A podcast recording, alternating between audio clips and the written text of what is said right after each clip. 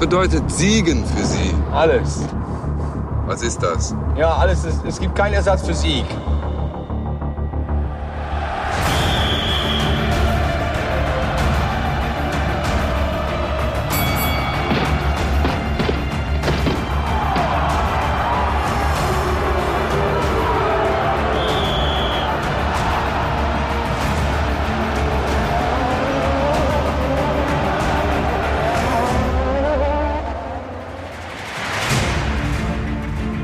Herzlich willkommen zum Rivalen-Podcast, wo wir dir Geschichten über Sieg und Niederlage erzählen, über den Kampf bis zum Äußersten, Gegnern, die bis an die Grenze gehen und manchmal auch darüber hinaus. Und wo sind diese Rivalenkämpfe oft am bittersten, am härtesten? Wo wird's richtig persönlich? Wo geht es einfach ums Eingemachte? Genau, im Sport. Ich bin Olli Seidler und die erste Geschichte ist die über die Mutter aller Derbys. Das Revierderby. Schalke gegen Dortmund, Dortmund gegen Schalke. 30 Kilometer Entfernung, die manchmal die Welt bedeuten können. Und wir reisen heute mal ein bisschen durch die absoluten Höhepunkte oder Tiefpunkte, je nachdem. Der Typ, der die Antworten gegeben hat am Anfang, das ist Toni Schumacher. Klar, heute denkt jeder, erster FC Köln, Ex-Vizepräsident, Ex-Nationalspieler, der mal dieses Skandalbuch rausgebracht hat und den Battiston geschreddert hat, ja, aber er war eben für 33 Spiele auch mal bei Schalke. Und für ein einziges Spiel für Dortmund im Einsatz. 1996 mit 42 Jahren im Meisterschaftsjahr des BVB. Und das kam so. Es ist die 88. Minute und Schumacher steht neben seinem Trainer Ottmar Hitzfeld. Er soll eingewechselt werden, aber das Spiel läuft und läuft. Es gibt keine Unterbrechung. Dann aber endlich das Publikum grölt, seine Mitspieler jubeln und Toni läuft auf. Eigentlich ist er ja Torwarttrainer, seine aktive Karriere ist beendet, aber jetzt plötzlich ist er wieder auf dem Feld für ein einziges Spiel. Sein Buddy Steffen Freund hat Hitzfeld so lange bequatscht, bis der nachgegeben hat. Und damit ist Schumacher bis heute der älteste deutsche Meister. Wegen offiziell zwei Minuten Einsatzzeit. Ein Wahnsinnsmoment. Und Schumacher ist eigentlich ein perfekter Derby-Spieler, einer, der diesen ganzen Irrsinn so gut auf den Punkt bringt. Er sagt, es gibt keinen Ersatz für Sieg. Oder eben, was bedeutet für Sie Siegen? Antwort, alles. Das ist die Einstellung, die du brauchst. Verlieren ist überhaupt kein Thema, das steht überhaupt nicht auf dem Zettel. Und wenn wir über diese krasse Rivalität sprechen, die zwischen Schlacke und Doofmund herrscht, dann braucht es eben solche Typen. Bevor wir aber richtig eintauchen in die Geschichte der beiden Vereine, mal die Frage, was macht Schalke eigentlich überhaupt aus? Oder anders gesagt, was ist Schalke?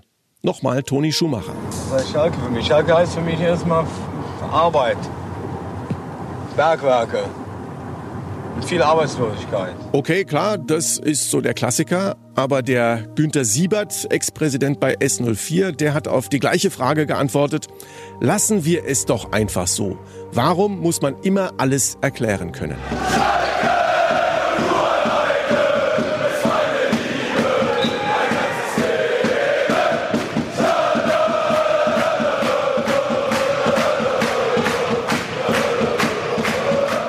Und hey, mal kurzer Gedanke. Könnte man die ganzen Aussagen nicht auch genau so über den BVB bringen? Passt das nicht genauso gut?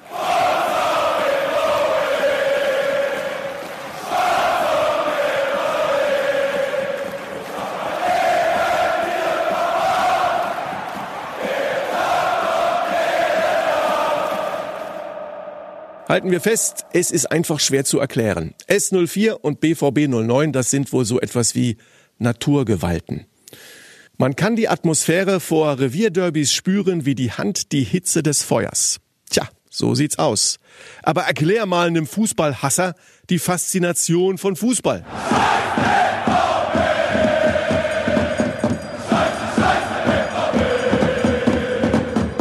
Aber warum diese Rivalität? Oder krass ausgedrückt, warum hassen sich Schalker und Dortmunder so sehr?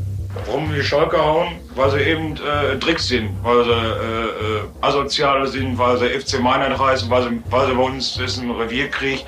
Der geht schon seit äh, äh Gründung, Borussia ist gegründet 1909, seitdem geht es ohne Ende. Ja? Das sagt einer von der Borussenfront in der Doku Die sind ebenso aus den 80ern. Wer es nicht weiß, Borussenfront auf der einen und Mighty Blues auf der anderen Seite. Hooligans sind das mit Nähe zur rechtsradikalen Szene. Ja klar, sowas gibt's, brauchen wir gar nicht drum rumreden. Aber stimmt das eigentlich, was der Kollege da sagt? Rivalität von Anfang an? Nee. Gregor Schnittger weiß das. Er hat ein Buch über die Geschichte des Derbys geschrieben und er hat der Deutschen Welle darüber ein Interview gegeben. Die Anfangszeiten dieser Rivalität äh, hatte mit Rivalität in der Tat gar nichts zu tun. Es war ein freundschaftliches Verhältnis. Also Schalke 04 war nicht nur, ähm, hat nicht nur in Dortmund immer wieder Fußballspiele ausgetragen, Fußballspiele der Endrunde, sondern hat in, in Dortmund auch nach, dem, nach der ersten Meisterschaft 1934 in Dortmund Station gemacht und ist auch von Zehntausenden empfangen worden, umjubelt worden. Na, kann ich mir jetzt gerade nicht so richtig vorstellen, dass so etwas heute passiert. Der BVB war damals einfach noch keine richtige Konkurrenz. Das kam erst später. Vor allem als es wirtschaftlich bergab ging im Pott. Manch Derby fand statt unter ähm, dem Verlust des Arbeitsplatzes. Es gab hier 66 das Nebelspiel. Ähm, da hatte gerade Graf Bismarck in Gelsenkirchen dicht gemacht. Da waren also auf einen Schlag tausende Menschen ihre Arbeit los. Naja, und dann kam auch etwas anderes dazu. Der Bundesliga-Skandal. Spieler von Schalke 04 hatten sich bestechen lassen. Sie haben absichtlich verloren. Ja, ist lange her. Aber das kam damals natürlich nicht gut an. Nirgendwo. Schalke 04 ist also quasi der Betrügerverein in den Augen der anderen Fans. Fühlt sich in die Defensive gedrängt. Und je mehr du in der Defensive bist, desto aggressiver wirst du auch wiederum in deiner eigenen Verhaltensweise. Das war schon mal so ein, so ein, so ein Baustein zu einer, zu einer zunehmenden Emotionalisierung negativer Art. Und das alles zusammengenommen, naja, da stehen wir jetzt heute.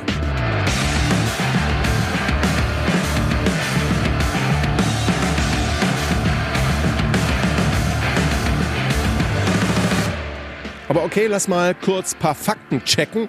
Schalke Dortmund, Dortmund Schalke, das gab es bis jetzt 181 Mal. Also inklusive Derbys im DFB-Pokal, Supercup, Ligapokal und sogar Oberliga West. Ja, das nenne ich mal Geschichte.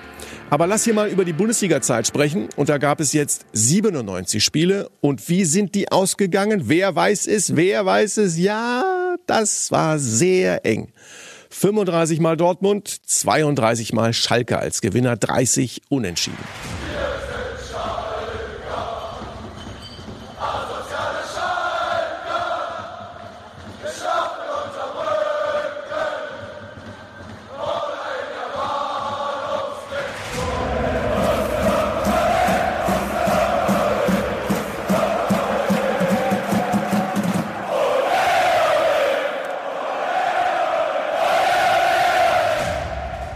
Das sind die Fakten, aber hier geht's ja um mehr. Siege im Derby sind mehr als Zahlen. Das ist das Salz, der Pfeffer und der Goldstaub in der Fußballsuppe für die Fans.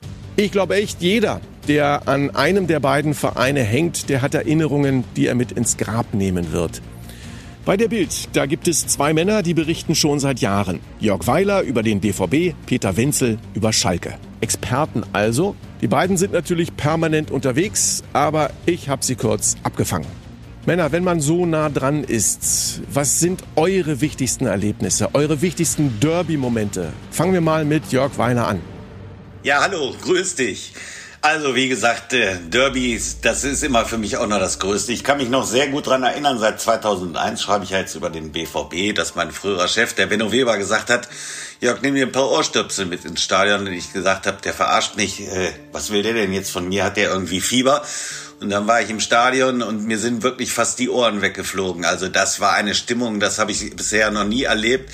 Und daran erinnere ich mich immer gerne. Und das so war es eigentlich bei allen Derbys. Man freut sich als Journalist einfach drauf, weil das ist immer was Besonderes und das heißt nicht umsonst die Mutter aller Derbys. Diese Stimmung, das ist eine Gänsehautstimmung pur. Und prägende Derbys gab es eigentlich immer. Also jedes Derby hat seinen eigenen Reiz, aber natürlich gab es Spiele, die absolut alles getoppt hat, haben. Immer dann eigentlich, das ist das Kuriose beim Derby, wenn es einen eindeutigen Favoriten gegeben hat, dann hat die andere Mannschaft zurückgeschlagen, ob es jetzt 2007, wo Schalke 04 dann als haushoher Meisterschaftsfavorit in den Signal Iduna Park kam und dann verloren hat und die Meisterschaft verloren hat. Das waren alles Highlights und äh, das macht natürlich Spaß. Und wenn das nächste Saison nicht mehr gegeben ist, dann wird wirklich riesig was fehlen, nicht nur den Fans, sondern mir auch als Journalist. Also ich hoffe, das meine ich ganz ernsthaft, dass Schalke 04 auf jeden Fall die Klasse hält, damit es diese tollen Derbys weiter, äh, weiter auch geben wird. Peter Wenzel, gibt es so diesen einen Derby-Moment oder kann man sich da gar nicht festlegen? im September 2000 äh, das 4 zu 0 von Schalke in Dortmund. Es war die Rückkehr von Andy Möller äh, ja, in sein ehemaliges Wohnzimmer. Äh, die Heulsuse wurde zur Kampfsuse.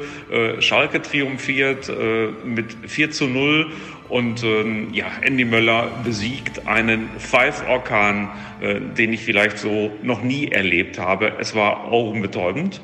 Besten Dank erstmal soweit. Wir kommen später nochmal zu euch. So, ich erinnere mich. Sehr gut sogar. Und abhängig davon, ob ihr da draußen an Schalke glaubt oder an Dortmund, das sind die Themen, die immer heiß bleiben. Und selbst für alle anderen, die nicht auf der einen oder anderen, sondern vielleicht auf einer völlig anderen Seite stehen, auch die können sich dem Drama ja nicht entziehen, das da entsteht. Die ganzen Emotionen und ehrlich gesagt, das war schon immer so. Hört mal hier in der Wochenschau von 1951. König Fußball hatte wieder einmal das Wort. Vor 40.000 Zuschauern trafen in Gelsenkirchen die alten Rivalen Schalke 04 und Borussia Dortmund aufeinander. Schalke in weißen Hosen. Fritz Scheppan verfolgt aufmerksam das Spiel seiner Mannschaft. Borussias Torhüter Rau zeichnete sich wiederholt durch glänzende Abwehrparaden aus. Auf der Gegenseite bringt Torwächter Kersting den Ball vor dem Dortmunder Innensturm in Sicherheit. Und wenn zwei sich streiten, freut sich Schanko. Schalke stößt vor, eine bedrohliche Situation für Dortmund. Michalek aber klärt mit einem wunderbaren Scherenschlag. Der Dortmunder. Matzkowski, die Nummer 5, kann abwehren. Ein Vorstoß der Knappen endet mit einer kleinen Karambolage zwischen Kleiner und Mikuda. Freistoß für Dortmund, aber Schalke hat noch einmal Glück. Und hier wird rechts außen Malinowski von dem alten Routinier aus Dortmund Schanko gestoppt. Eine gefährliche Szene im Dortmunder Strafraum. Noch einmal versucht Schalke, sich Sieg und Meisterschaft zu sichern. Kleiner schießt, trifft nur den Pfosten. Es bleibt beim 0 zu 0 unentschieden. Kurz mal eingeschoben, Dortmund oder Schalke, das ist ja für so viele Leute eine extreme, ich will jetzt nicht sagen lebenswichtige, aber zumindest super wichtige Entscheidung. Aber wie wird man eigentlich Fan von gerade dem einen und eben nicht vom anderen Club. Wir haben Jens Lehmann getroffen und der muss das ja eigentlich wissen. Der hat für beide gespielt. Ich weiß nicht zahlenmäßig, wie das aussieht, aber ich hatte das Gefühl, ähm, aus dem Sauerland kamen genauso viele Schalke-Fans wie Dortmund-Fans. Innerhalb der Stadt lag das Dortmunder Stadion oder liegt ein bisschen zentraler als äh, in Gelsenkirchen das äh, Schalke, das Parkschein damals. Und ähm, letzten Endes kamen die aber auch, glaube ich, fast identisch äh, aus denselben Bezirken. Ja, gerade Sauerland ist natürlich ein Einflussgebiet. Die Stadt selber äh, mit Dortmund und Schalke oder Gelsenkirchen hatte natürlich viele, viele Fans, aber da konnte ich keinen Unterschied erkennen. Ja, sprachlich ein minimaler Unterschied, aber sonst auch nichts. Keine Unterschiede, sagt er. Schon interessant. Okay, er kommt nachher nochmal zu Wort wegen einer bis heute absolut legendären Aktion. Apropos legendär, wir blicken zurück. Es ist der 6. September 1969. Derby-Zeit. Schalke hat Dortmund zu Gast. Borussenstadion, rote Erde im Ausnahmezustand. Der Schiri will überhaupt nicht anpfeifen. So voll ist die Kampfbahn. Die Zuschauer sitzen bis ans Spielfeld ran. Es gibt keine Abgrenzungen. Irgendwann geht's dann doch los und dann knallt Hansi Pürtner aus spitzem Winkel den Ball ins Eck. Die Schalker gehen in Führung und Tausende, Tausende Fans rennen auf den Platz. Die Dortmunder Ordnungskräfte natürlich hinterher mit ihren angeleinten Hunden, die irgendwie für Ordnung sorgen sollen. Und einer dieser Hunde, Rex heißt er natürlich, ist zwar angeleint, aber er reißt sich los. Und Friedel Rausch, damals Spieler, später Trainer, der erinnert sich in der Sportschau-Historie noch sehr genau. Und ein Hund, der hat es auf meinen Hintern abgesehen gehabt, hat sie losgerissen und ist hat mir dann oder mich hat mich dann in, in das Hinterteil äh, gebissen. Es war ja so, dass man zu der Zeit noch nicht auswechseln konnte wie heute. Man, ich habe dann durchgespielt und wir haben ein gutes Ergebnis erzielt, ich glaube 2-2. Ja, aber ich hatte meinen Biss weg und nach Hause und alles gut verarztet und habe die ganze Nacht nur auf dem Bauch liegen können. Legendärer Tag für alle. Beim Rückspiel brachten die Schalker dann übrigens einen Löwen auf den Platz zur Abschreckung. Also es gibt Geschichten, die kannst du dir aus Draht nicht nachbiegen. Aber nochmal zurück zu unserem Toni, Toni Schumacher. Wir gehen in die 1980er Jahre, genauer gesagt ins Jahr 1987. 19. September. Das Revierderby steht wieder an und Toni ist verletzt. Klar, das ist dem egal. Fleischwunden. Das kann man so ausschalten. Geiles Zitat mal wieder von ihm. Okay, er spielt also. Und wenn Toni Schumacher heute seine Hände hochhält, dann sieht man, wohin ihn das gebracht hat. Alles schief und krumm. An diesem 19. September steht ihm ein anderer legendärer Typ gegenüber. Ein absolutes BVB-Urgestein. 123 Spiele als Bundesliga-Profi, satte 45 Tore, sein Name Norbert Dickel.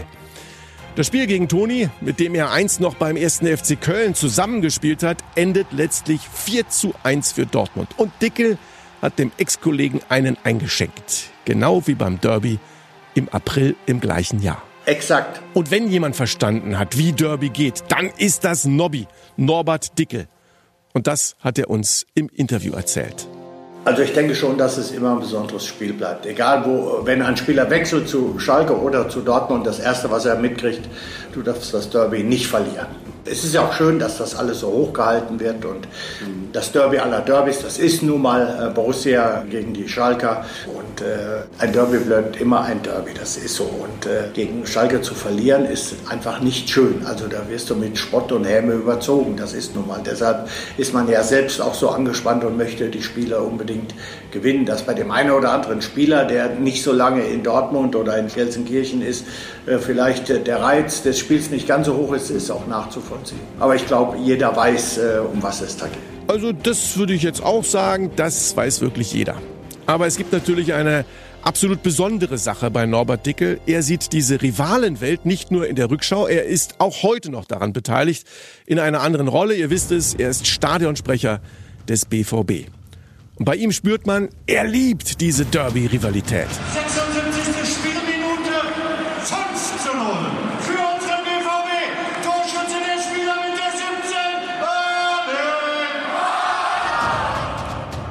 Also grundsätzlich sehe ich mich nicht als Anheizer. Unsere Fans die, äh, wissen schon genau, was zu tun ist gegen Gelsenkirchen. Da brauche ich nicht noch zusätzlich äh, anzuheizen. Da sollte ich eher äh, beruhigend wirken. Also für mich ist das Spiel gegen Schalke auch äh, von der Arbeit her nichts Besonderes. Es ist eine ganz andere Stimmung da. Aber ich mache meinen Job genauso, wie als wenn wir gegen Hoffenheim oder Hannover 96 spielen. Also wenn ich mich da jetzt auch noch mit einmische und noch Gas gebe und die Stimmung anheize, das wäre sicherlich nicht gut. Ich finde, die Derbys sind was Besonderes, die Stimmung ist was Besonderes, aber äh, man muss da natürlich ein bisschen aufpassen. Da gibt es natürlich auch immer ein paar Aggressive auf beiden Seiten, die die, die bereit wären, sich da zu schlagen. Und da, wenn, wenn ich das noch anheize, würde ich dieses Thema garantiert auch noch mit anheizen. Und das möchte ich auf gar keinen Fall, weil ich finde Rivalität gut und man kann sich auch beschimpfen. Aber äh, sobald es äh, äh darum geht, dass man an sich schlägt, äh, bin ich raus. Das finde ich grauenhaft. Apropos grauenhaft. Es gibt ja Leute, die können nicht mal mehr den Namen des anderen Vereins in den Mund nehmen. Die sagen dann Lüdenscheid Nord bzw. Herne West. Norbert Dickel. Er erinnert sich noch gut an die Derbys, als er Teil des Spektakels war. Ja, es war natürlich, äh, zu meiner Zeit war ein Derby noch ein Derby und äh, da hat die ganze Region, die ganze Stadt hat mitgefiebert und hat dem, äh, sich auf das Spiel gefreut und ein Derby zu gewinnen war etwas ganz Besonderes und äh, heute findet das ja noch viel mehr in den Medien statt als äh, woanders und deshalb äh, war in meiner Zeit das Derby schon äh, brisant, so will ich es mal sagen. Aber Nobby, wie entwickelt sich denn die Rivalität der beiden Vereine? Wird das immer härter? Nee, nee, ich sehe da keine Entwicklung, dass das schlimmer geworden ist. Ganz im Gegenteil. Ich glaube viel eher, äh, eher dass, äh, dass sich äh, die Vereine ein bisschen angenähert haben. Also wir sind beide aus dem Ruhrgebiet und wir haben beide eine sehr treue Anhängerschaft und ich, glaube, wir können voll stolz auf unsere Fans sein dass bei uns in den letzten Jahren es anders gelaufen ist wie in Gelsenkirchen, äh, das weiß man nun mal. Und, äh, äh, aber ich glaube, es geht nicht so weit, dass irgendein Dortmund-Fan sagt, ja, aber ich wäre froh, wenn Schalke jetzt in die zweite Liga abgehen würde oder die würden pleite gehen oder so. Das möchte auch kein BVB-Fan. Also so weit geht der Hass dann doch nicht. Gleiche Frage auch nochmal an die Experten von der Bild. Wie seht ihr das, die Entwicklung vom Derby? Jörg Weiler? Insgesamt sehe ich die Entwicklung des äh, Derbys also äußerst positiv. Ich kann mich noch an die Anfänger erinnern. Das war der Hass pur. Da haben sich Fans vorm Stadion auf die Maske gehauen. Das war wirklich nicht mehr feierlich. Da musste die Polizei dazwischen gehen. Und äh, mittlerweile habe ich den Eindruck, dass beide Parteien friedvoller miteinander umgehen und respektvoller. Also eine gesunde Rivalität beim Derby, die gehört einfach dazu, dass es laut ist im Stadion auch und dass man Schmähgesänge anstimmt auch, aber nicht, dass man sich auf die Maske haut. Und das finde ich, sehr, sehr gut und eine positive Entwicklung, die da das Derby genommen hat. Und äh, insgesamt kann man aber auch sagen, dass äh, gerade bei den Bossen auch ein Umdenken stattgefunden hat. Ich kann mich noch erinnern an frühere Tage, da flogen die Giftpfeile vor dem Derby hin und her. Und da ging es auch teilweise unter die Gürtellinie. Das ist eigentlich eine erfreuliche Entwicklung.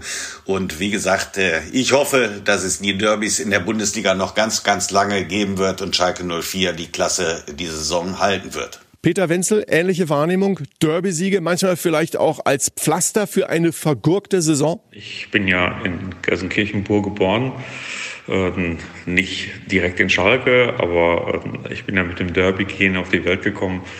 Und äh, ja, das hat sich in den letzten Jahren so ein klein bisschen verändert. Ich glaube, dass äh, es oft so ist, äh, dass die Fans sagen, ähm, wenn wir schon unsere Ziele nicht erreichen, also sowohl die Fans ähm, auf Schalke als auch die Fans in Dortmund, dann können wir uns wenigstens damit trösten, dass wir dem anderen das Ziel vermasseln. Also da geht es oft darum, dem anderen äh, die Bayernjagd äh, zu verderben, die Titelchance zu rauben. Äh, das ist natürlich öfters äh, von Schalke Richtung Dortmund passiert zuletzt. Aber auch Schalke hat schon mal äh, in Dortmund äh, ja, die Schale weggeschmissen durch eine Niederlage in Dortmund. Und das ist natürlich irgendwie ein ja, wunderbarer Selbstbetrug, weil man natürlich glaubt, äh, man könnte sich tatsächlich äh, durch einen Derby-Sieg und indem man dem Erzrivalen, dem Erzfeind, also hier in Gelsenkirchen äh, hört man ja nur das Wort Zecken, indem man ihn beispielsweise dann die Bayern jagt und die Titelchance versaut. Das ist alles ganz nett, aber wenn wir auf die aktuelle Situation schauen, ja, wenn Schalke jetzt gegen Dortmund äh, was holen sollte äh, und den Dortmundern dann möglicherweise den Weg in die Champions League verwehrt, äh, was dort finanzielle Probleme auslösen könne, äh, das ist alles schön und gut. Aber wenn am Ende Schalke 04 äh, überhaupt kein Derby mehr hat, in dem man den vierten Bundesliga-Abstieg verkraften muss und äh, ja, sieht die Dortmunder dann einfach nur noch abends in der Sportschau, das ist bitter. Deshalb ist es ein schöner Selbstbetrug. Wir werden ihn wahrscheinlich weiter hier in Gelsenkirchen erleben, dass die Leute äh, sich das einbilden. Aber am Ende äh, wird ein Derby-Sieg doch kein Trost dafür sein, dass man möglicherweise nicht deutscher Meister wird. Das sind natürlich Perspektiven, die nur Dortmund hat. Oder es wird auch kein Trost dafür sein, dass Schalke nicht die Klasse erhält.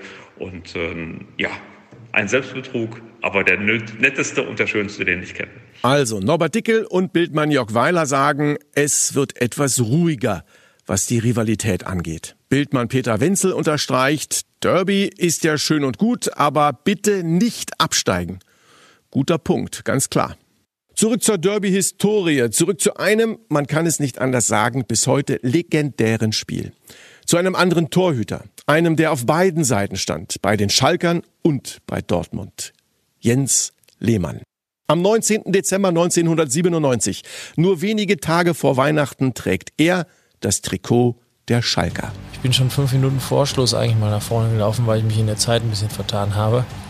Dann äh, musste ich auch auf einmal wieder zurücksprinten, weil der Michael Zorg äh, an der Mittellinie den Ball bekommen hatte und versucht hat, mit einem Heber ein Tor zu erzielen. Und den konnte ich dann gerade noch über die Latte wischen so dass auch in den letzten Minuten noch ein Eckball für Borussia Dortmund raussprang, der dann aber nichts wurde und dann kam der Ball irgendwie wieder nach vorne und wir haben eine Ecke bekommen, die eigentlich auch gar keine war. Das sagen die, das sagen die Dortmunder mir heute noch. Und ähm, dann bin ich eben wieder nach vorne gelaufen, war schon ziemlich kaputt, weil als Tor ist man ja nicht gewohnt, in so kurzer Zeit so schnell hin und her zu laufen. Und dann sah ich, dass der Ball eben ausgeführt wurde, relativ auf den bisschen weiter weg vom Tor, also so auf Höhe Elfmeterpunkt, aber im ersten, würde ich mal sagen, äh, so an, an Höhe kurzer Pfosten. Und ich war früher auch Stürmer in der Jugend und hatte irgendwie schon immer einen ganz guten Riecher, wo Bälle hinkommen könnten. Und dann habe ich eben gedacht, okay, wenn vorne jetzt verlängert wird nach hinten, dann laufe ich mal hinten auf den zweiten Pfosten durch. Und dann sah ich tatsächlich, dass der Ball in meine Richtung kam. Und als er so angeflogen kam, innerhalb dieser, weiß ich nicht, halben Sekunde oder so, wusste ich, oh, den köpfe ich rein.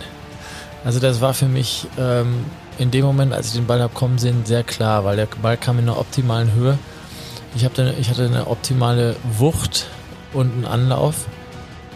Und ich wusste, dass der Ball vom Torwart, vom Stefan Kloß damals eigentlich nicht gehalten werden konnte, wenn ich ihn gut treffe. Ja, und das war dann auch so. Ich habe den dann optimal getroffen. Lehmann ist es tun! Lehmann ist es tun! Lehmann, Lehmann, Lehmann ist es tun! Ein Rekord für die Ewigkeit. Das erste Feldtor eines Torhüters nach 33.333 Toren in 35 Jahren erster Bundesliga in der Nachspielzeit in der Saison 97-98. Das wird für immer mit Jens Lehmann verbunden sein. Sein Ende beim AC Mailand irgendwie unrühmlich, er ist verletzt und dann wird ihm ein anderer vorgezogen und er ist unzufrieden und es passt einfach nicht mehr, er will weg. Und zuerst klopft dann ein englisches Spitzenteam an. Es gab dann die Möglichkeit Liverpool oder Dortmund und ich war schon in Liverpool, aber es hat mir da irgendwie nicht so gefallen. Ich bin da auch an so einem schlechten Tag reingeflogen, da kam der Regen von der Seite und alles war duster und ähm, das war fürchterlich. Und dann kam Schalke auf einmal wieder dazwischen. Der Rudi Assad hat gesagt, Mensch, ich weiß, du gehst, ähm, aber dann komm doch wieder zurück zu uns. Da habe ich gesagt, ja, gerne. Lass mal sprechen. Aber der hat sich dann nicht mehr gemeldet. Das war das Eigenartige. Und dann äh, war eben nachher nur noch die Option Dortmund da. Das sagt er so dahin, der Jens, der Lehmann. Nur noch die Option Dortmund. Aber das muss man sich mal vorstellen.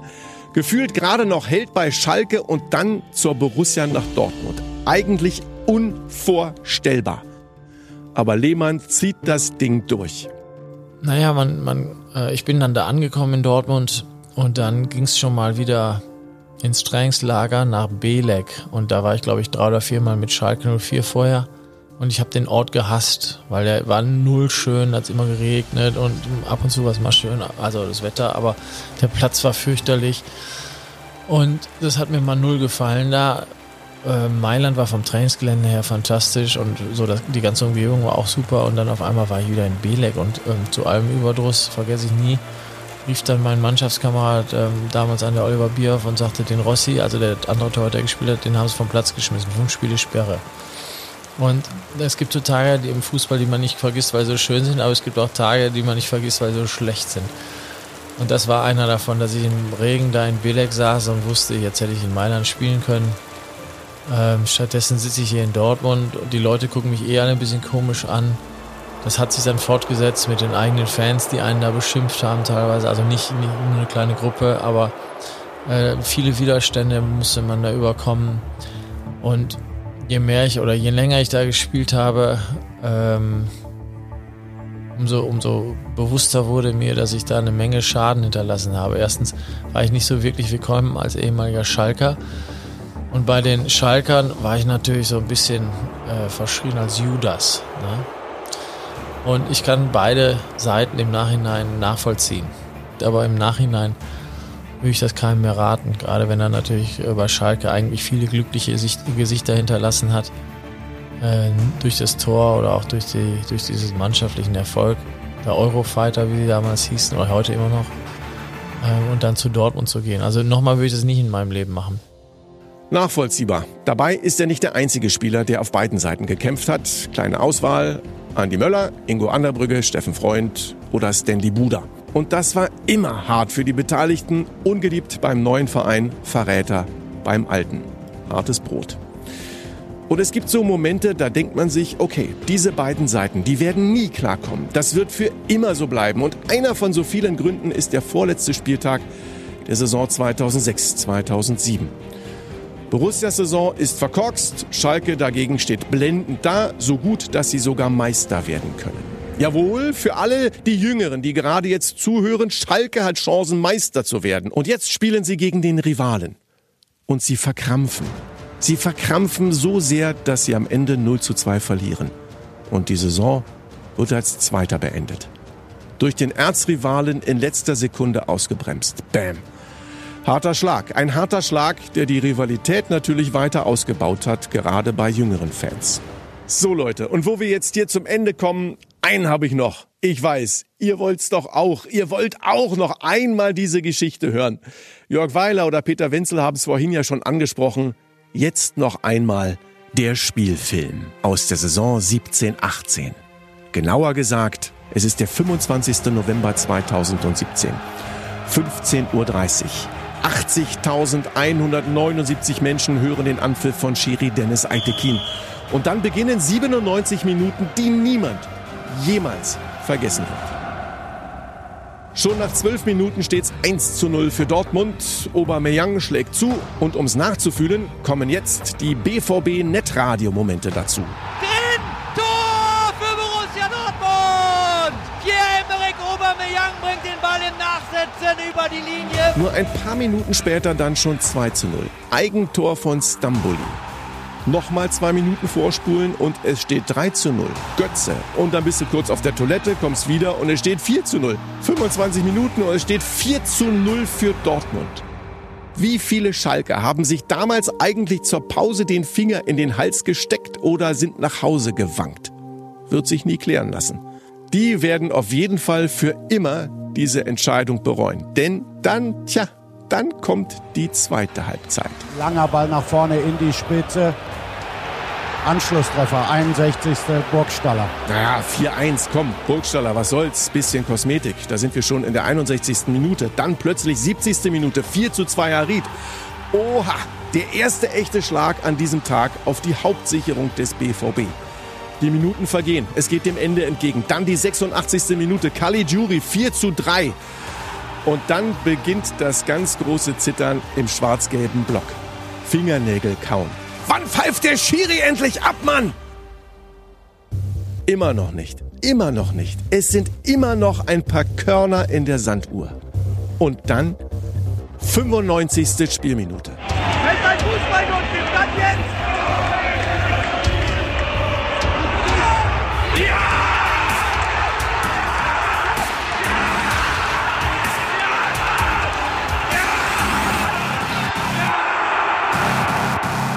Muss ich das überhaupt noch erzählen? Okay. Um's zum Ende zu bringen. Naldo also hält den Schädel rein und es steht wirklich allen Ernstes 4 zu 4. Um's nochmal zu wiederholen, 4 zu 4 nach einem 4 zu 0.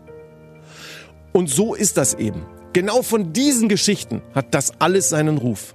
Es bleibt die Mutter aller Derbys. Und wenn man sich jetzt vorstellt, dass das nächste Derby ohne Zuschauer stattfindet und dass es vielleicht, um Gottes Willen, ja, dass es vielleicht das letzte Derby für die nächste Zeit sein könnte, weil die Schalker es vielleicht echt nicht mehr packen in dieser Saison. Will sich das jemand vorstellen? Auch von den Dortmunder? Come on, wirklich? Ne, niemand. Das will absolut niemand. Schalke gegen Dortmund, Dortmund gegen Schalke. Das muss einfach. Das bleibt. Das war der Rivalen-Podcast. Geschichten über Sieg und Niederlage, über den Kampf bis zum Äußersten mit Gegnern, die bis an die Grenze gehen und manchmal darüber hinaus. Folge 1. Schalke gegen Dortmund. Und das erwartet dich im April in Folge 2. Michael Schumacher gegen den Rest der Welt. Also gegen Damon Hill, Fernando Alonso, Jacques Villeneuve und all die anderen. Legendäre Formel 1 Duelle bei Tempo 300 mit dem Adrenalinspiegel am Anschlag. Das willst du nicht verpassen. Also abonniere doch einfach Rivalen in deiner Podcast-App. Easy. Das war's von meiner Seite. Ich bin raus und ich bin Olli Seidler. Macht's gut.